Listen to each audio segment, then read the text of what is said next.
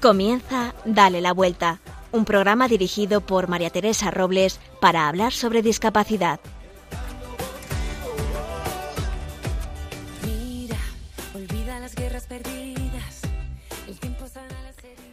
La verdad os hará libres. Quiero empezar con estas palabras de Jesús y también con las que empezó su pontificado Juan Pablo II. No tengáis miedo. Estamos en una época de la opinión. Todo el mundo opina de todo. Todo el mundo piensa que es su libertad la que le da derecho a opinar sobre cualquier cosa. Pero no nos paramos a pensar que lo que debemos hacer para ser libres es escuchar, indagar, conocer lo que opinamos antes de hablar. Que la mentira no será verdad por mucho que lo repitamos una y mil veces. Que la verdad no cambia porque entonces no sería verdad. La Madre Santa Teresa de Calcuta dijo el día que le entregaron el Premio Nobel de la Paz que el gran destructor de la paz hoy es el crimen del inocente no nacido. Si una madre puede matar a su hijo no nacido en su seno, ¿qué nos impedirá que nos matemos unos a otros? Se habla de los muertos en las catástrofes naturales y en las guerras, pero ¿dónde se habla de los miles de niños abortados que han sido concebidos para la misma vida que tú y que yo? Actualmente en España hemos ido dejando que pongan como una elección voluntaria la vida o la muerte de nuestros hijos. Y si estos vienen con alguna discapacidad o alguna enfermedad, no hay que atenderles ni quererles más, que sería lo normal, sino deshacernos de ellos, porque son un estorbo, un problema, y se nos empuja a abortar como un fin terapéutico, y terapéutico significa curar. Basta, no tengamos miedo a gritar al mundo que la vida del no nacido es un regalo y que no se puede matar porque unos lo quieran que por mucho que digan muchas veces que el aborto es bueno, la verdad es que no deja de ser un asesinato. La verdad nos hará libres y por eso no tengamos miedo y salgamos a defender la vida en todas sus facetas, pero ahora con más fuerza hacia los más pequeños de la sociedad.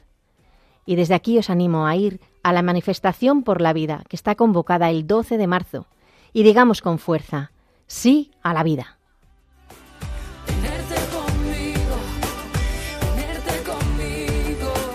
Y este programa no sería posible sin los colaboradores Marimar García Garrido en producción, en la lupa Irma Páez Camino, con la que hablaremos del grupo EMBEA, que trabaja con personas con discapacidad intelectual. Virginia Morquecho y Carlos Barragán nos traerán las noticias más actuales. Nos pondremos en los zapatos de Marta Tramons, madre de dos hijos con discapacidad, uno de ellos ya en el cielo. Y Virginia Morquecho nos traerá unas píldoras de información en ¿Sabías qué? Y ahora damos paso a la lupa.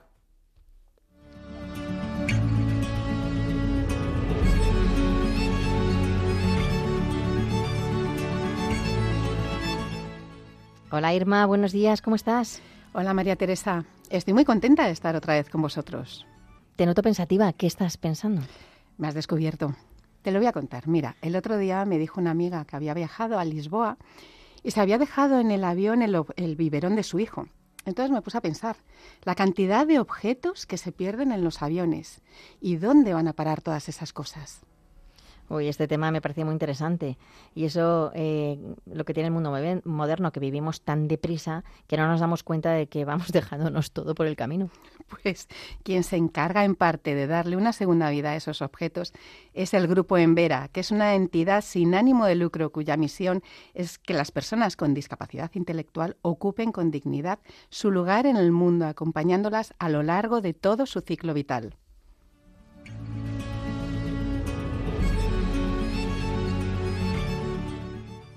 Para que nos hable de esto y de muchas más cosas, tenemos en el estudio a Enrique Grande, ingeniero aeronáutico durante casi 30 años y actualmente director general del grupo Envera. Llegó a este puesto eh, con un gran reto, la inclusión de las personas con discapacidad intelectual. Buenos días, Enrique, ¿cómo estás? Buenos días, buenos días a todos. Oye, el grupo Envera, que antes me equivoco, he dicho, que, he dicho, no sé ni lo que he dicho, es una asociación de empleados de Iberia, si no me equivoco, de padres con personas con discapacidad. Eh, hoy es un proyecto social y una labor que, tiene una labor muy consolidada eh, sobre la igualdad de oportunidades. Cuéntanos cómo surgió el grupo Envera y a quiénes va dirigido. Pues Muchísimas gracias por, por, poder transmitir y contaros esta historia. ¿no? El grupo Envera, Envera nació como una asociación, como bien has dicho, de padres que tenían hijos con una minusvalía, en aquel momento era la palabra que se utilizaba, pero una discapacidad, decimos hoy eh, más precisamente, ¿no? Y se hizo hace 45 años. Ellos tenían estos hijos eh, con estos problemas y dijeron, oye, ¿cómo nos juntamos para hacer que su vida sea mejor, incluso la nuestra como padres, ¿no? Claro, hace 45 años se juntan así, pero hoy día en Vera, 45 años después, estamos abiertos a toda la sociedad y damos cabida a toda la sociedad. Eso sí, lo que nosotros, los lo que ellos, los fundadores, buscaban era dar un futuro a sus hijos. Y eso es lo que seguimos haciendo de la misma manera ahora, que ocupen, como bien habéis dicho, con dignidad su lugar en el mundo. Para Envera, la transparencia no es solo una obligación legal, sino un compromiso ético y un código de conducta. ¿En qué consiste esa transparencia? Hoy estamos en un mundo en el que todos hablamos de RSC, responsabilidad social corporativa o competitiva, como nos gusta hablar nosotros, ¿no? Pero si lo decimos en inglés, ESG, eh, Environmental, Social and Governance Ahí en inglés dicen el medio ambiente, lo social y la gobernanza. Bien, la gobernanza es que seamos claros y transparentes, que todo lo que hagamos lo mostremos al mundo sin necesidad de ocultar nada. Queremos ser transparentes. Todo lo que hacemos queremos que redunde en las personas con discapacidad, fundamentalmente intelectual, que es la más complicada. Fijaos que eh, en la introducción eh, habéis hablado de las personas con síndrome de Down. Desgraciadamente, no las dejan nacer. No las dejan nacer. Pero lo que vemos en nuestros servicios de atención temprana es que cada vez tenemos más personas con discapacidad fundamentalmente intelectual. Y por eso nosotros queremos ser limpios y meridianos, transparentes, para que vean que todo lo que hacemos es por y para ellos. Enrique, cada año la red de servicios asistenciales de Envera ayuda a unas 2.500 personas con discapacidad que requieren apoyo para su desarrollo e inclusión social y laboral a lo largo de su vida. Coméntanos brevemente cuáles son los servicios donde prestáis asistencia a estas personas con discapacidad. Pues mm, todos los servicios los tenemos, eh, les acompañamos a estas personas con discapacidad en todo el viaje de la vida. Fijaos que nuestras, nuestro componente aeronáutico eh, nos hace tener alas todo el día, ¿no? Entonces, me encanta esa visión. En ese viaje de la vida me has, presentado como ingeniero aeronáutico, lo que soy, y claro, pues también llevo ese ADN en, todas y cada una de mis células. En ese eh, viaje de la vida les acompañamos desde dejadme que os cuente los distintos eh, etapas. Desde la atención temprana, ¿eh? cuando eh, las criaturas tienen entre 0 y 6 años. ¿no? Después les hacemos todo el acompañamiento de su desarrollo neurovegetativo y las necesidades que puedan tener hasta que eh, van al colegio y van al colegio, allí están integrados dentro de, de todos los estudios y tal y demás, pero luego terminan el colegio, terminan el colegio y muchos de ellos, desafortunadamente, no tienen su eh, enseñanza eh, secundaria obligatoria, no la terminan. ¿Por qué? Pues pues, las dificultades que hay. las dificultades que tienen. Entonces nosotros tratamos de seguir formándoles ya cuando son mayores de edad, y formándoles en distintos estadios. Primero, para que saquen su, su, eh, enseñanza secundaria y su título, que es lo que les iguala a los demás, y además les tratamos de formar para prepararles al mundo laboral. Y en y en paralelo tenemos un servicio de inserción laboral. ¿Para qué? Para que podamos introducir a las empresas en el mercado laboral porque entendemos que su inserción sociolaboral es fundamental para nuestra sociedad. Si algunas de esas personas las podemos eh, hacer que las contraten en las empresas, maravillosa. Pero si no, tenemos un centro especial de empleo, donde nosotros mismos contratamos alrededor de 850 personas con discapacidad Madre y la mía. mitad de ellos con discapacidad intelectual. ¿Y todos eh, con hijos eh, de empleados o no? No, no, ¿Ya habéis porque, abierto? porque Abiertos ahora os todos. decía que nacimos así hace 45 años, pero ya hace mucho tiempo que estamos abiertos a toda la sociedad. No, no habría eh, Me suficientes parecía muchísimo. No, no, no. Estamos abiertos a la sociedad porque, eh, porque esa es nuestra, nuestra razón de ser, ¿no? Eh, muy rápido os cuento que seguimos con el ocio y el deporte, que es otro de los estadios fundamentales que tenemos. Sin deporte no hay nada. Luego tenemos centros ocupacionales, centros de día, pisos supervisados para la vida independiente. Tenemos residencias donde viven con nosotros pues del orden de unas 150 personas. Y alguna de esas residencias es de gravemente afectados y otra de adultos, de mayores de 45 años, que para nosotros son como si verdaderamente fueran ancianos, pero que no pueden estar en una residencia de ancianos al uso. ¿no? Claro. Y al final, al final, resolver la pregunta de qué será de ellos cuando no estemos, nos hizo crear una fundación tutelar.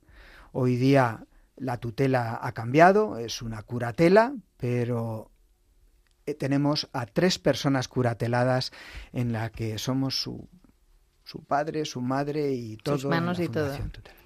Uy, qué bien nos viene todo esto que estás contando, porque nosotras somos madres de niños con discapacidad. Entonces, todo eso nos ayuda, pero no solamente a nosotros, sino también a todos nuestros oyentes. Eh, en Vera, Punto de Inclusión es un proyecto pionero en Europa de responsabilidad social, donde se mezclan dos conceptos. Por un lado, la cesión gratuita de los espacios en centros comerciales, como Isla Azul, por ejemplo, en Madrid, o Carrefour en la Ciudad de la Imagen, o el Carrefour en el Prat. Y luego, por otro lado, la donación de objetos y maletas que se extravían en los aviones y aeropuertos tras pasar el plazo legal establecido. Eh, ¿En qué consiste ese proyecto? Para que lo, lo ve- conozcan nuestros oyentes. Muy bien, eh, os cuento, las líneas aéreas, y he trabajado en el sector de las líneas aéreas mm, yo creo que 27 años, ¿eh? Eh, tienen un- tenían un gravísimo problema. ¿Qué hacer con todos los equipajes extraviados? O sea, un verdadero problema. Y entonces le dimos una solución, porque eh, en esta vida hay que ser creativo, hay que sentarse y pensar. ¿eh? Totalmente.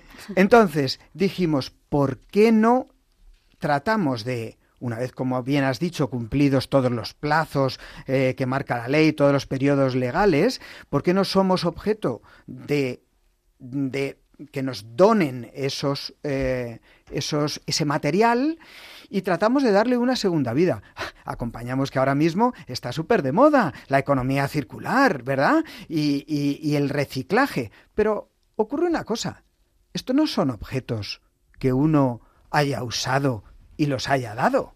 No, no, no, no, no. Estos son los objetos que uno deseaba llevar en un viaje, que los había puesto en una maleta con todo su amor y todo su cariño, y el viaje se ha interrumpido.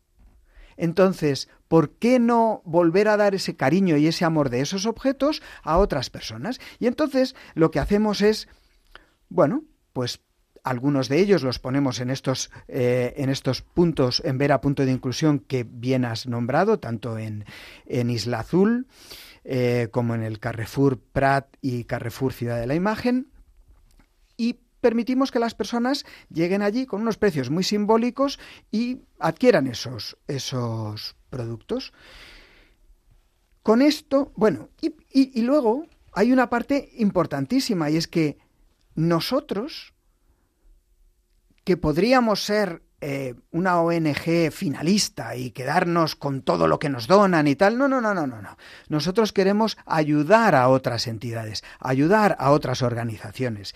Y de hecho, parte de lo que reciclamos en este centro de, eh, de solidario de reciclaje, lo que hacemos es que hemos construido una red de alianzas importantísima, con, ese concepto de rara avis que somos, ¿no? Y entonces donamos nosotros a esas otras entidades parte de este material, como a Cruz Roja, como a Cáritas Madrid, como al Banco de Alimentos, a Mensajeros de la Paz, al Padre Ángel también le donamos muchas cosas. A Auden en Ruanda, a Hombre Nuevo, Tierra Nueva que tenemos en Cuba, ¿eh? A Voluntarios por África en Etiopía, o, o a la escuela, fijaos, la escuela Vicente del Bosque en Senegal, donde ahora mismo está yendo para allá un montón de material para que en esta escuela que Vicente apadrina desde Madrid eh, puedan sacar de la calle a niños en Senegal que con el fútbol son capaces de, eh, de, tener una nueva vida. Enrique, no me extraña que, con todo lo que estás contando, yo ya estoy emocionada eh, que el proyecto en Punto Inclusión haya recibido el premio RSC eh, responsabilidad social corporativa y la sostenibilidad global, eh, siendo una de las cuatro iniciativas premiadas entre las 80 que se presentaron a esta decimotercera edición eh, del evento. ¿Qué ha supuesto para vosotros este premio? Pues mira, el reconocimiento de que lo que estábamos haciendo estaba bien encarrilado y bien pensado, porque al final, al final, ¿qué es lo que generamos de esto? ¿Generamos dinero? No, no, generamos el empleo a personas con discapacidad. Directos, empleos directos, os puedo decir que son 11 ¿eh? los que generamos, pero es que indirectos son más de 30. Y eso es lo que nos llega llena de orgullo. Aquí no hay un, un, un eh, mm, ¿cómo decirlo? No queremos lucrarnos de nada de esto. Queremos que haya puestos de trabajo y que estas personas, estas 11 más 30, tengan una ilusión cada día para levantarse por la mañana, ¿no?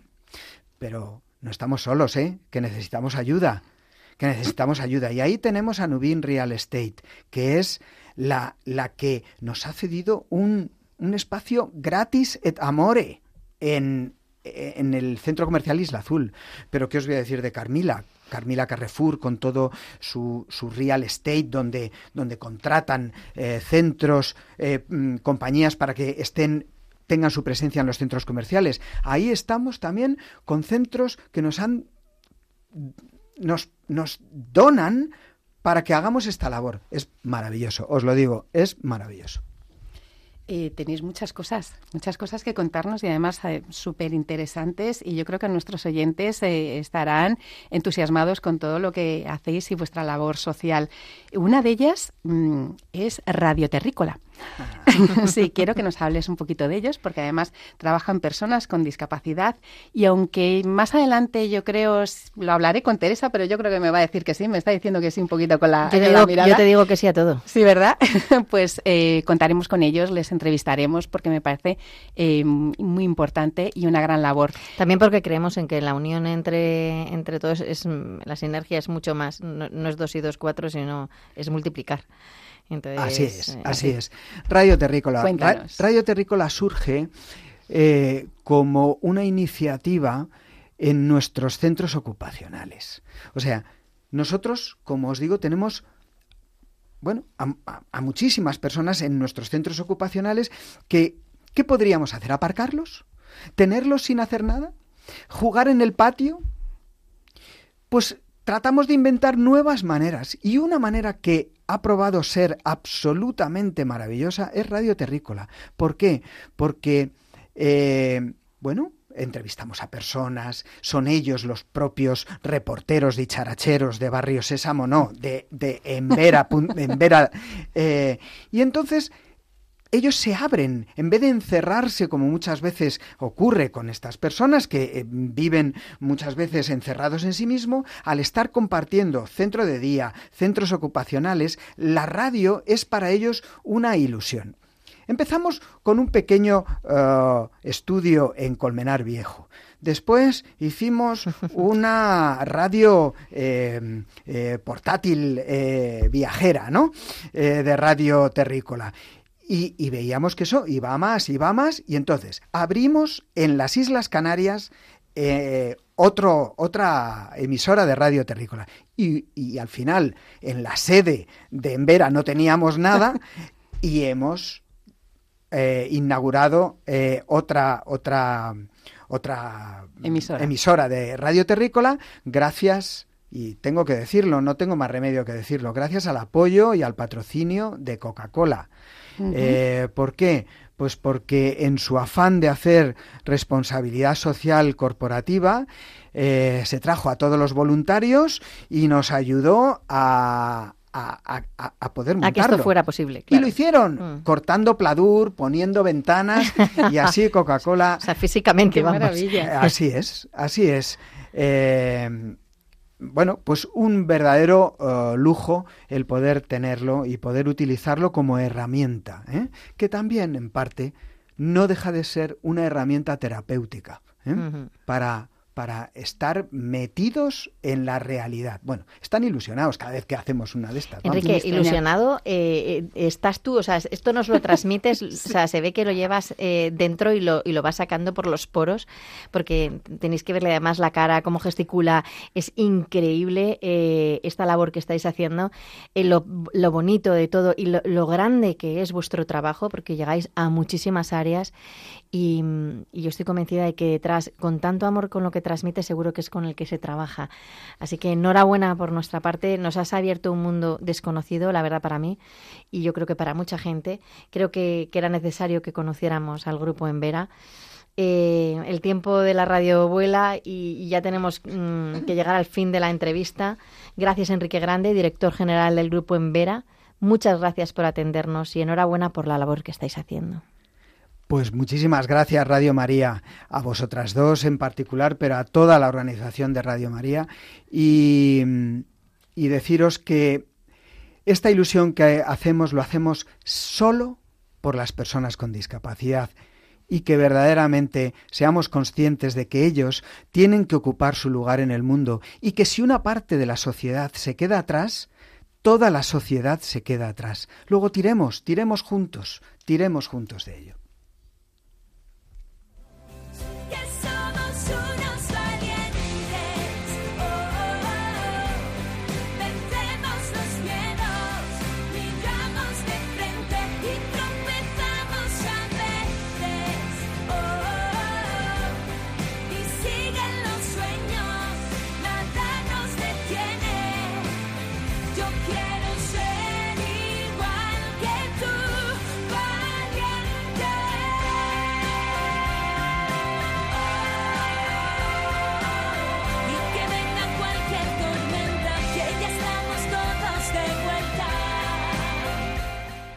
Y ahora Irma tiene que contar algo. Somos unos valientes, como dice la canción, especialmente las personas con discapacidad. Y como este es un programa que habla sobre discapacidad, queremos recordaros que si vosotros también queréis hablar de vuestra fundación, asociación, trabajo o de vosotros mismos, pero siempre que tengáis relación con el mundo de la discapacidad, ya sabéis que este es vuestro espacio. Hoy os queremos animar a que nos contéis aquellas anécdotas que vivís cuando vais al aeropuerto, cosas que veis bien o que creáis que se pueden mejorar. Vuestra experiencia puede ayudar a muchas personas. Podéis escribirnos y contárnoslas a dale la vuelta a arroba radiomaria.es o a nuestra cuenta de Instagram arroba dale la vuelta radio. Estaremos encantados de escucharos y ya sabéis, como digo siempre, juntos sumamos. Y hoy quiero despedirme con el lema del grupo en Vera. Todos podemos ser los mejores en algo.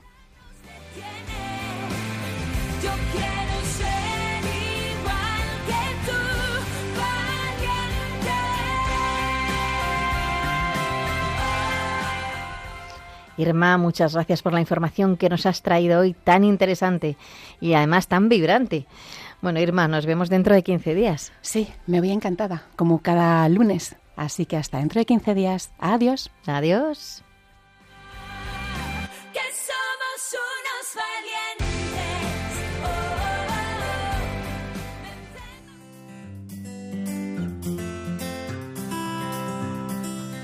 Y ahora Virginia Morquecho y Carlos Barragán nos tienen al tanto de la actualidad. La Universidad Politécnica de Valencia acogerá los próximos 2 y 3 de marzo el quinto Congreso Nacional de Emprendimiento, Empleo y Discapacidad. En el encuentro se darán cita expertos, autoridades, estudiantes y asociaciones. El objetivo es analizar las políticas y normativas respecto al mercado laboral, así como de informar de becas y de estudios. El Ayuntamiento de Bilbao ha convocado sus primeras oposiciones para personas con discapacidad intelectual. Serán cuatro plazas de subalternos. Las personas interesadas deberán tener un 33% de discapacidad o superior, ser mayores de 16 años y tener nacionalidad española. Si queréis más información podéis consultar las bases en la página web del Ayuntamiento de Bilbao. Los teatros María Guerrero y Valle Inclán de Madrid cuentan desde hace unos días con un sistema para hacer más accesibles sus representaciones. Según explica el Centro Dramático Nacional, estos equipamientos permiten a los espectadores sentarse en cualquier lugar del recinto y controlar el volumen de manera individual. Además, las personas que quieran oír mejor las actuaciones pueden recoger unos auriculares que el personal pone a su disposición. Un grupo de familias se ha unido para crear una plataforma llamada ¿Y ahora qué hacemos? Esta iniciativa ha surgido en Las Palmas y el objetivo es luchar por los derechos de las personas con discapacidad, mayores de 21 años. Según recoge el diario.es, al cumplir esta edad muchos se encuentran con la incertidumbre de no saber qué hacer al salir del sistema educativo. Podéis conocer más sobre esta plataforma en la página web y hacemos.com.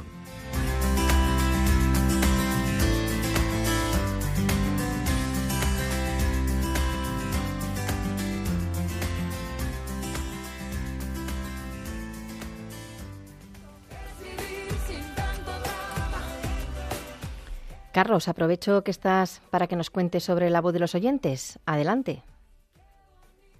¿Qué tal, Teresa? Te voy a contar que nuestro reel sobre la epilepsia ha tenido muchas reacciones positivas e incluso hemos tenido aportaciones de nuestros seguidores.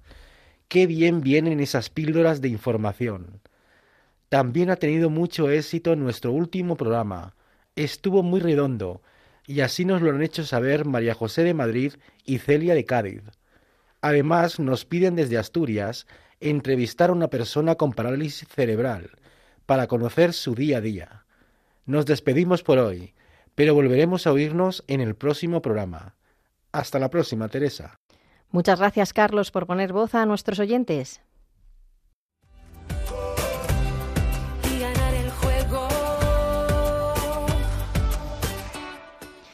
Y para los que os incorporáis ahora a nuestro programa, estáis oyendo Dare la Vuelta, un programa dedicado a la discapacidad. Y ahora damos paso a la sección de Ponte en mis zapatos.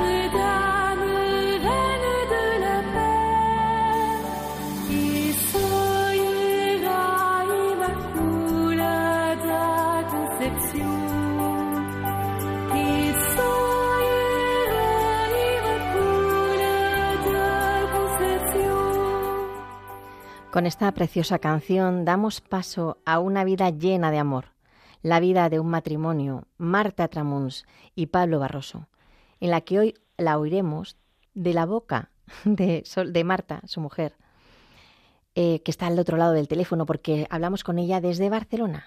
Buenos días, Marta. Buenos días, Teresa.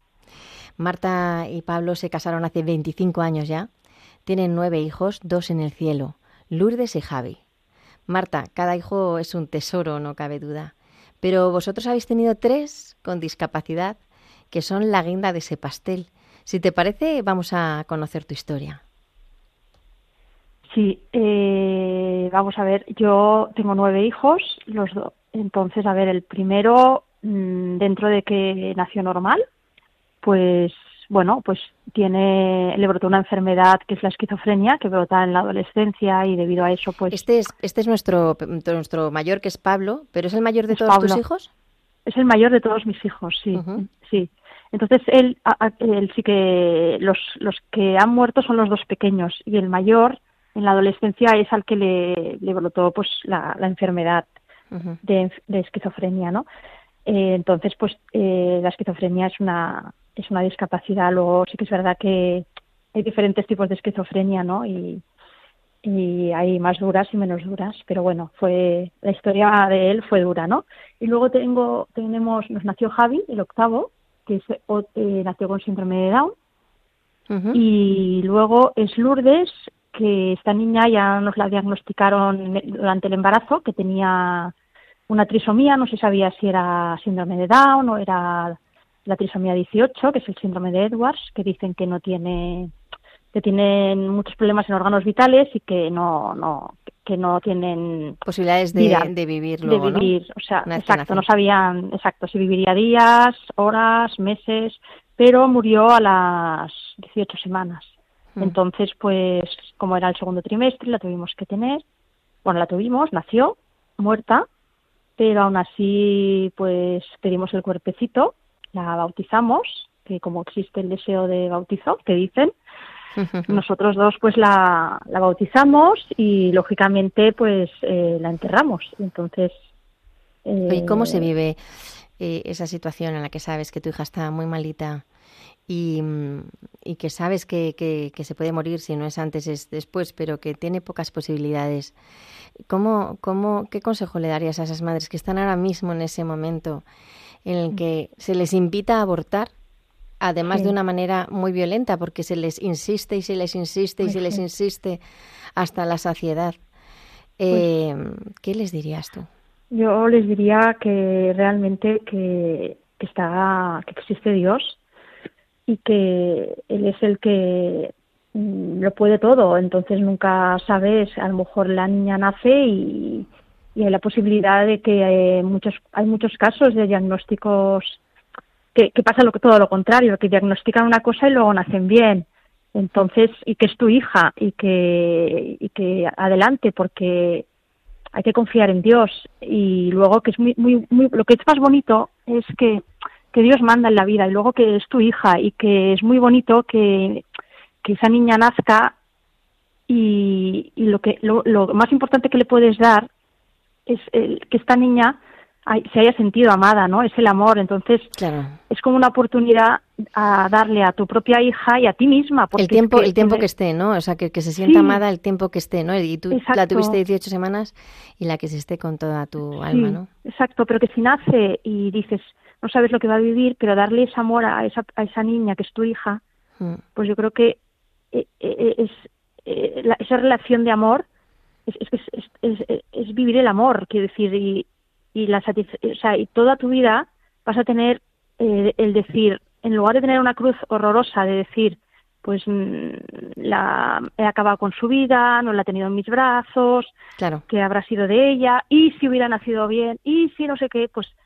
pues tú a esa niña mm, le das la vida, que es lo más bonito que hay en el mundo, la has visto, la has tenido en tus brazos, la has enseñado a amar, la has amado más tiempo, y, y que si te dicen de abortar, pues no, porque es una relación de amor que tú la tienes en tu, en tu dentro de ti misma.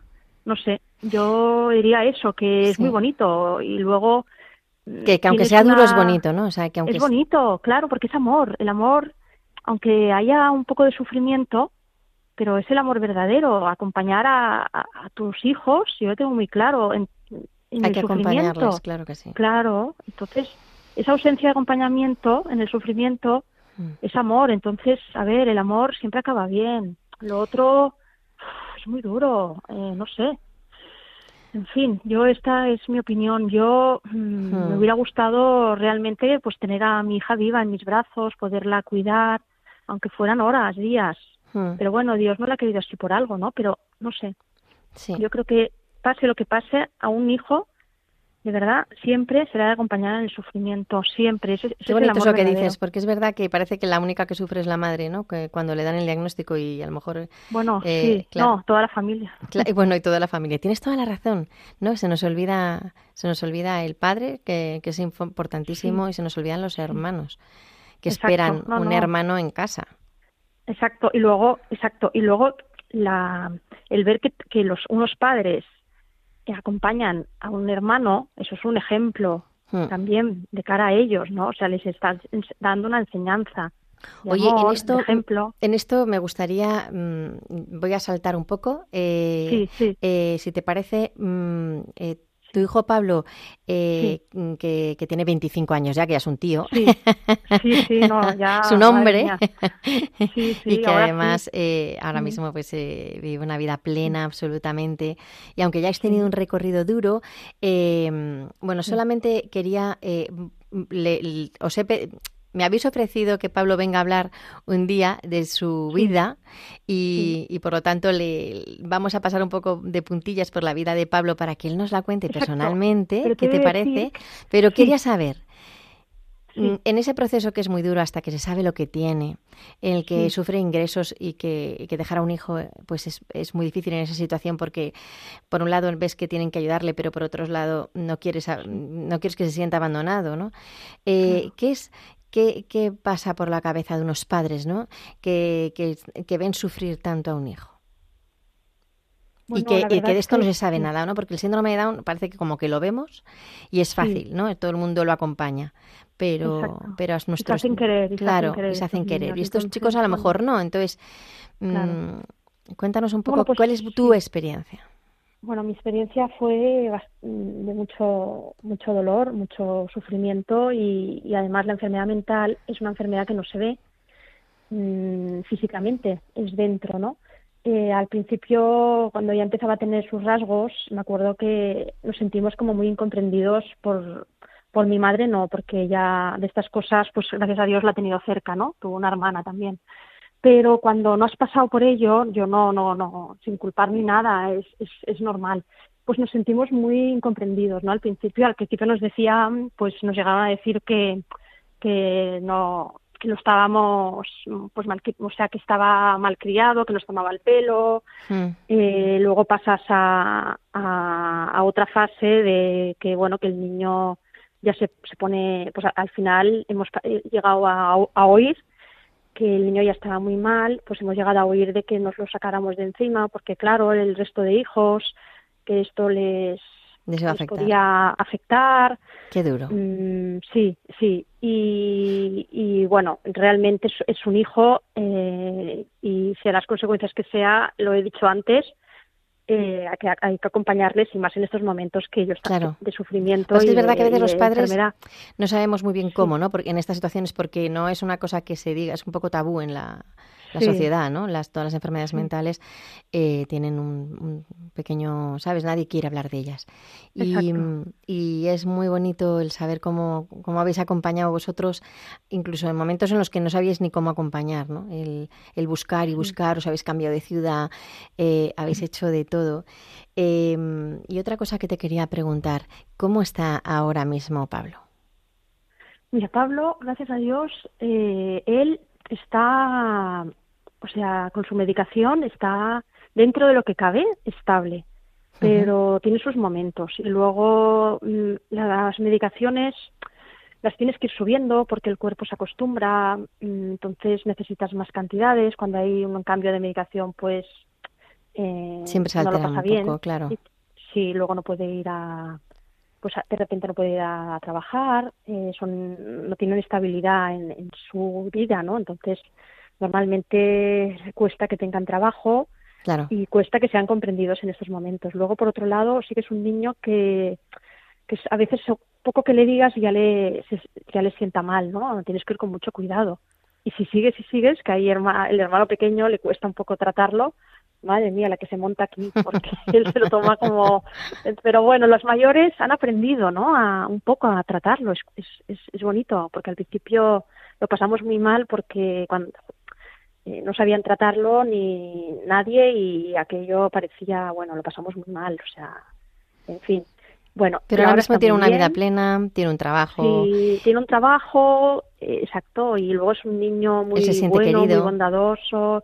uy, no, una pasada, se siente súper querido y nos agradece todo lo que, bueno, que hemos estado por él, aunque a veces cuando no está muy bien, pues tiene sus brotes y que, que se va de casa, que no, que no le hacemos caso, bueno, tiene sus, sus brotes pequeñitos, ¿no? Pero estamos contentos, hmm. estamos contentos. Y él también, ¿no? Es un hombre feliz. Sí, sí, Ahora sobre todo, porque ahora ah, em, está haciendo, está estudiando doblaje, que era su deseo, le encanta el cine. Qué bueno. Tiene una buena voz y ahora está muy muy feliz. O sea, quedará muy bien cuando le dará muy bien a voz en cuanto le hagamos la entrevista. Decir que los que muchas la mayor parte, no todos, ¿eh? de los enfermos con esquizofrenia, él no es consciente ¿eh? totalmente de su enfermedad, o sea, ya hablaremos. Pero bueno, pero yo le he explicado y él vendría ¿eh? a hablar. Bueno, es una manera de, de, ver, ¿no? Una persona, no sé. Mm. Ya, ya hablaremos. Oye, cuéntanos un poco mm, también eh, la vida de Javi. La vida de Javi, eh, nosotros nos conocimos por Javi. Eh, tu hijo Javi tiene, nació con síndrome de Down. ¿Os esperabas a, Javi con este con esta trisomía en el par 21? No, no se le vio absolutamente nada. Fue un embarazo muy feliz. Eh, realmente no sabíamos absolutamente nada, no se le había visto nada e incluso nació prematuro. Eh, entonces, pues, cuando, mira, no sé si, si quieres te explico cómo me enteré, pero nada, en el parto, al cabo de unos segundos, me viene el pediatra y me dice, como asustado, me dice, oye, ¿tú sabías que tu hijo tenía síndrome de Down? Como horrorizado. Y yo, Mm, bueno, os voy a explicar una experiencia particular mía. La mm. verdad es que fue muy bonito porque yo en esos segundos, cuando recibí la noticia, pues fue un regalo del cielo. Fueron unos segundos que yo me, sentí una paz, me sentí tan amada por el Señor y tan de decir, ¿cómo es que me das a un niño así a mí? Como, como, como que me sentía, sí, me sentía por parte de él, pues como escogida, como me da un niño así. Mm, es entonces yo le dije al, pediatra, mm, no, pero no pasa nada. Le dije, me quedé bueno, la verdad es que cuando escribo en box es con mucha paz, pero era reconocer que eso fue temporal, ¿eh? Yo luego me convertí en la persona que soy, la verdad. Claro, claro que no eso era, eso era la gracia de Dios y lo que ponemos nosotros siempre es un poquito... Pero he de decir que, que me costó, que tuve mis lágrimas, y que a pesar de haber tenido esto, yo hasta que no recibí el diagnóstico real pensaba, se han equivocado, mi marido y yo los dos, ¿eh? No hmm. dijimos nada hasta que recibimos. O sea que, claro, a ver, esto me duró, eh, fíjate, pero bueno, en aquellos momentos, pues fue bonito y se agradece, ¿no? Hombre, claro que sí, es una caricia que se, agradece. Oye, y luego eh, tu hijo, bueno, tuvo una operación de corazón, como muchos niños con síndrome de Down, que la verdad es que ya las hacen con los ojos cerrados y, y, se recuperó muy bien. Y, y, al terminarla, bueno, al terminar, al poco de, la operación, eh, eh, le detectaron a tu hijo Javi una leucemia, ¿no? Exacto, le detectaron una leucemia eh, eso sí que fue uno de fue un día muy duro porque realmente cuando yo fui al hospital para porque no lo veía bien del todo lo, último que me esperaba era una cosa así un diagnóstico así cuesta eh, cuesta de, asimilar y, y, supongo que más en un, bueno, en un niño yo creo que en cualquier persona realmente y yo me acuerdo que en la visita llegué a decir, me preguntaban cosas de Javi y yo digo, no, no, sí, no me puedo quejar absolutamente de nada, la han operado del corazón, pero ha ido súper bien la operación, todo bien. Llegué a decir que, que, que no, que, que, que, no me preocupaba, que, que había muchísima gente que realmente sí que tenía cosas que lo pasaban mal y que, que, que, tenían un hijo con cáncer o lo que sea, eso sí que ha de ser, eso sí que ha de ser muy duro, como diciendo, no, no, no, no me quejo. Y va, y, quién me iba a decir a mí que al cabo de unas horitas me iban a diagnosticar, ¿eh? De verdad, yo digo, madre mía, fue un shock, fue un shock. Estabas totalmente, vamos, que no, no os esperabais para nada la noticia, claro. No, no, no, no, es que nunca te la, yo creo que nunca te crees que te va a tocar, mm. nunca y tocó, tocó y, bueno, y la verdad es que fue un shock muy grande y me la diagnosticaron el mismo día que fui al hospital, que normalmente no es fácil diagnosticar una leucemia, entonces fue todo como muy rápido, muy rápido, pero a veces, bueno, no sabes lo que es mejor, a veces claro, hay gente que también lo sufre mucho porque tardan en diagnosticarla. Quiero decir que, bueno, sí, sí, sí. el caso de él fue así. Oye, y, una vez que, bueno, empezasteis el tratamiento, em, ya volvisteis, estabais, eh, os trasladaron a, Barcelona otra vez. Mm, empezáis el tratamiento, mm, el protocolo normal, con sus cosas. eh, pero creo que, que enseguida recayó, ¿no?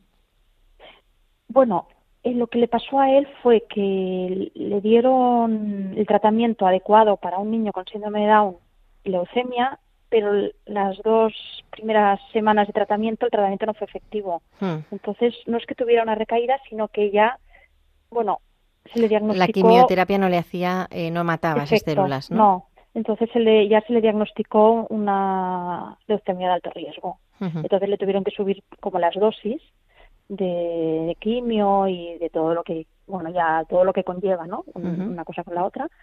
Y entonces la verdad es que, bueno, eh, él estuvo en tratamiento sin recaer, eh, eh, estuvo como dos años y recayó a los dos años él, sin mm. haber acabado el tratamiento. Mm.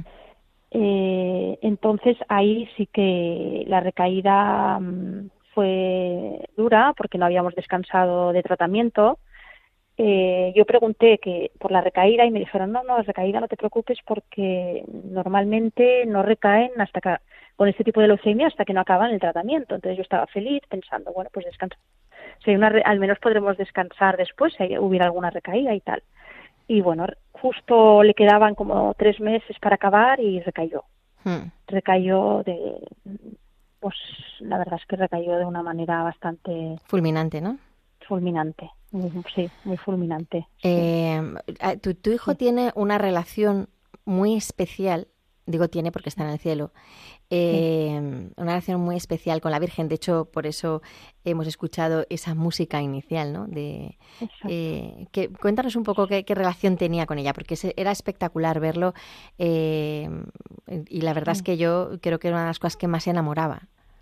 Sí, pues la verdad es que nosotros, bueno, te voy a contar pero no. Bueno, es que todo lo de la Virgen de Lourdes ya viene de bastante atrás. La devoción nos ha es familiar, marido. Es empezó siendo familiar. Es que, a ver, no lo voy a expandir, o sea, no lo voy a explicar, pero sí que lo sepáis. O sea, mi marido, nosotros una vez fuimos a Lourdes porque mi padre tenía un tumor cerebral y mi marido tenía la mano súper mal y tuvo, la Virgen le curó la mano a mi marido. Entonces, a partir de allí, eh, la, conexión con la Virgen era como tener allá a un familiar, era una pasada. O sea, hmm. mm, entonces llegamos a veranear en Lourdes. Entonces, de ahí a Javi le viene ese, cariño a la Virgen. Hmm. Claro, porque veranear allá es ir a ver cada día, ir cada día a lo de las velas, es, eh, el entorno es fantástico. Entonces, él allá disfrutaba en Lourdes. Entonces, su pasión era ir a Lourdes, Mm. Y, y, claro, cogió una devoción a la Virgen mm, sin, sin hacer nada raro realmente. Sí, de manera natural, ¿no? De manera natural, claro, claro. Y, y entonces él era un niño súper piadoso, lo llevaba dentro y, quería muchísimo a la Virgen. Y solo, o sea, solo te diré que cuando estábamos en el hospital, su manera de dormirse era mamá, y a su padre también, ¿eh? Mamá Rosario, eh, su padre con, la, con el ordenador siempre tenía la pantalla con la Virgen de Lourdes, se ponían la misa, misa también, la veía por el ordenador. O sea, él era, pues no sé, como muy el amor a la Virgen y no solo a la Virgen, sino también a, a Jesús, ¿no? O sea, hmm. una semana antes de la recaída, ahí del, del diagnóstico, estuvimos una noche que hubo pues la exposición al Santísimo y yo realmente yo siempre he dicho que yo a saber que en una semana tiene leucemia le dejo estar toda la noche no había no había quien lo sacara de allí. O sea se subió al altar se puso en el sillón del museo y allá al lado del santísimo. Y esto y esto en la en las monjas de, carmelitas descalzas o sea que ellas lo veían por allá quiero decir y no había quien lo sacara de allí o sea estaba la mar de feliz allí él sentado con el sacerdote. él era así, bueno, y le encantaba ir a misa y, bueno, no sé, lo llevaba, quería mm, mucho. Eh, Entonces... La vida de, de, de, Javi, pues mm, en la tierra es corta porque, porque por desgracia, eh, bueno, mm, le, le hicieron un par de tratamientos más para ver si podían curar su leucemia, pero la leucemia era muy agresiva. Pero antes, cuando ya os dijeron que ya Javi no, no iba a poder vivir más tiempo, mm, se os ocurrió algo que yo creo que es muy bonito y que además yo eh, cuando vi cómo Javi lo recibía, eh, me impactó la madurez que tenía siendo tan pequeño y teniendo síndrome de Down. Eh, cuéntanos un poco. la comunión. Sí. Ah, Vale. Bueno, mi marido y yo eh, siempre teníamos la ilusión de que nuestro hijo hiciera la comunión antes de, de, de- de morir. Entonces, claro, él estuvo tanto tiempo con la enfermedad que es que no, eh, no podíamos darle catequesis ni nada, ¿no? Pero da igual, ya llevaba tanta tanta piedad dentro. Entonces, mi marido siempre había tenido claro que pasara lo que pasara, él se iba a hacer la comunión. Entonces, realmente cuando mm, tuvo la recaída, eh, hubo un momento, bueno, es que es largo de explicar, pero hubo un momento en que nos dijeron que le quedaban 15 días ya de vida, ¿no? Y no había parado de tratamiento. Entonces, mm, pues dijimos que sobre todo lo que, mientras estuviera bien, eh, que Javier haría la comunión. Y entonces, pues la verdad es que organiza, era el COVID, gracias a Dios tenemos jardín, entonces en el jardín organizamos la comunión para Javi y la organizamos, tenemos una gruta de Lourdes y allí en, en el jardín y allí Javi hizo la comunión, pero no solo la comunión, eh, le dieron la confirmación, porque en casos así se puede dar y luego si te lees el catecismo pues a Dios le agrada muchísimo que, que, que, bueno que un niño por pequeño que sea pues muera con la, el sacramento de la confirmación puesto no y luego también bueno la unción de enfermos que ya la había recibido bueno un par de veces y no estaba de más dársela no y luego realmente yo en plan de bromas que mi marido se- ay mi hijo se moría de ganas de ser musén yo le dije ya de paso pero eso ya no cuela tanto ¿eh? pero él madre mía con lo de ser musén musén ah, bueno, Eh, es Musén para, para el resto, claro, eso Perdón, decir yo. perdón. para el resto Ay, de. España Eh, es, es sacerdote. Exacto, sacerdote, quería ser sacerdote, con una ilusión, madre. Y yo digo, bueno, Bueno, Eh, pero no, no, sacerdotes, sacerdotes, por sí, todos sí, tenemos. Ay, Dios Ay, mío, qué pero bonito. sí, sí, era como... Eh, la verdad es que bueno. se debía recibir al Señor con muchísima piedad. O sea, es increíble eh, tu hijo cómo, cómo tenía ese acercamiento a Dios de manera natural. Oye, está en el cielo y ya sé que es muy duro y que hay momentos muy duros para vosotros, aunque, aunque ya, se, ya se ve que respiráis felicidad también al mismo tiempo, ¿no? Pero yo sé que Javi está haciendo muchos favores desde el cielo. Bueno, sí, Marta, muchísimas gracias. Ha llegado nuestra hora de despedirnos. Gracias, Marta Tramuns, por abrir la ventana de tu familia y enseñarnos que la felicidad se encuentra también junto al dolor y que el amor lo puede todo. Muchas gracias, Marta. de nada.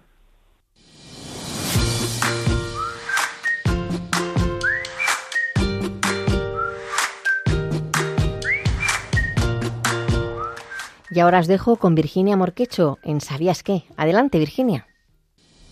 Buenos días a todos. Hoy queremos conocer más sobre aquellas personas con discapacidad que han dejado huella a lo largo de la historia. Comenzamos ¿Sabías qué? ¿Sabías que a lo largo de la historia hay muchos personajes relevantes que han tenido discapacidad? Muchos de ellos la mantuvieron oculta y otros tantos no se avergonzaban de mostrarse tal y como eran. Lo importante es que a pesar de las dificultades que encontraron en el camino, no se rindieron y consiguieron hitos importantes para la sociedad del momento y también para la posteridad. ¿Nos podemos remontar hasta el Imperio Romano? Se tiene conocimiento que tanto en Roma como en Grecia las personas con discapacidad eran maltratadas e incluso desahuciadas. Pero lo cierto es que también hubo personajes históricos como el emperador Julio César que sufría de apoplejia, que era la causa de muchos de sus síntomas incapacitantes. Conocemos otros dirigentes como el presidente Roosevelt, al que le faltaba una pierna, o el rey Juan de Bohemia, que ganó batallas a pesar de su ceguera. También en el arte hay muchos ejemplos de, distintas capacidades, ¿no? A lo largo de la historia encontramos personajes cuyos legados han llegado hasta nuestros días. En la música es bien conocida la sordera de Beethoven, o la ceguera de Andrea Bocelli, o Stevie Wonder, pero pocos saben que Mozart tenía el síndrome de Asperger. Y existen ejemplos de otros artistas como la mexicana Frida Kahlo, que tenía espina bífida, lo que no impidió que pintara más de un centenar de cuadros. Y seguro que conocéis al escritor Lewis Carroll, autor de la conocida obra Alicia en el País de las Maravillas, que tenía sordera. Vamos, que tener alguna discapacidad no debe ser un freno para luchar por lo que quieres. Por supuesto que no. Encontramos referentes en todos los ámbitos de la vida. Existen matemáticos como Forbes, que tenía esquizofrenia, o físicos como Hawking, con ELA. Actrices, modelos, deportistas, empresarios y tantas y tantas personas anónimas que son grandes ejemplos de superación y fuerza. Y hasta aquí la sección más curiosa de Dale la Vuelta. Hasta el próximo programa.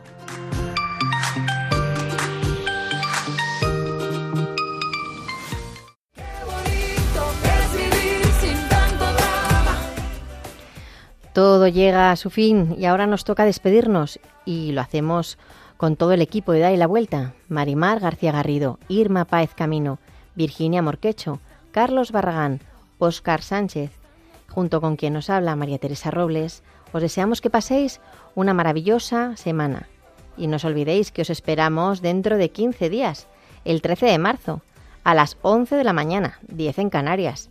Y si queréis volver a escuchar este programa o compartirlo, podéis hacerlo desde la página web www.radiomaria.es. Y no te olvides darle la vuelta a la discapacidad.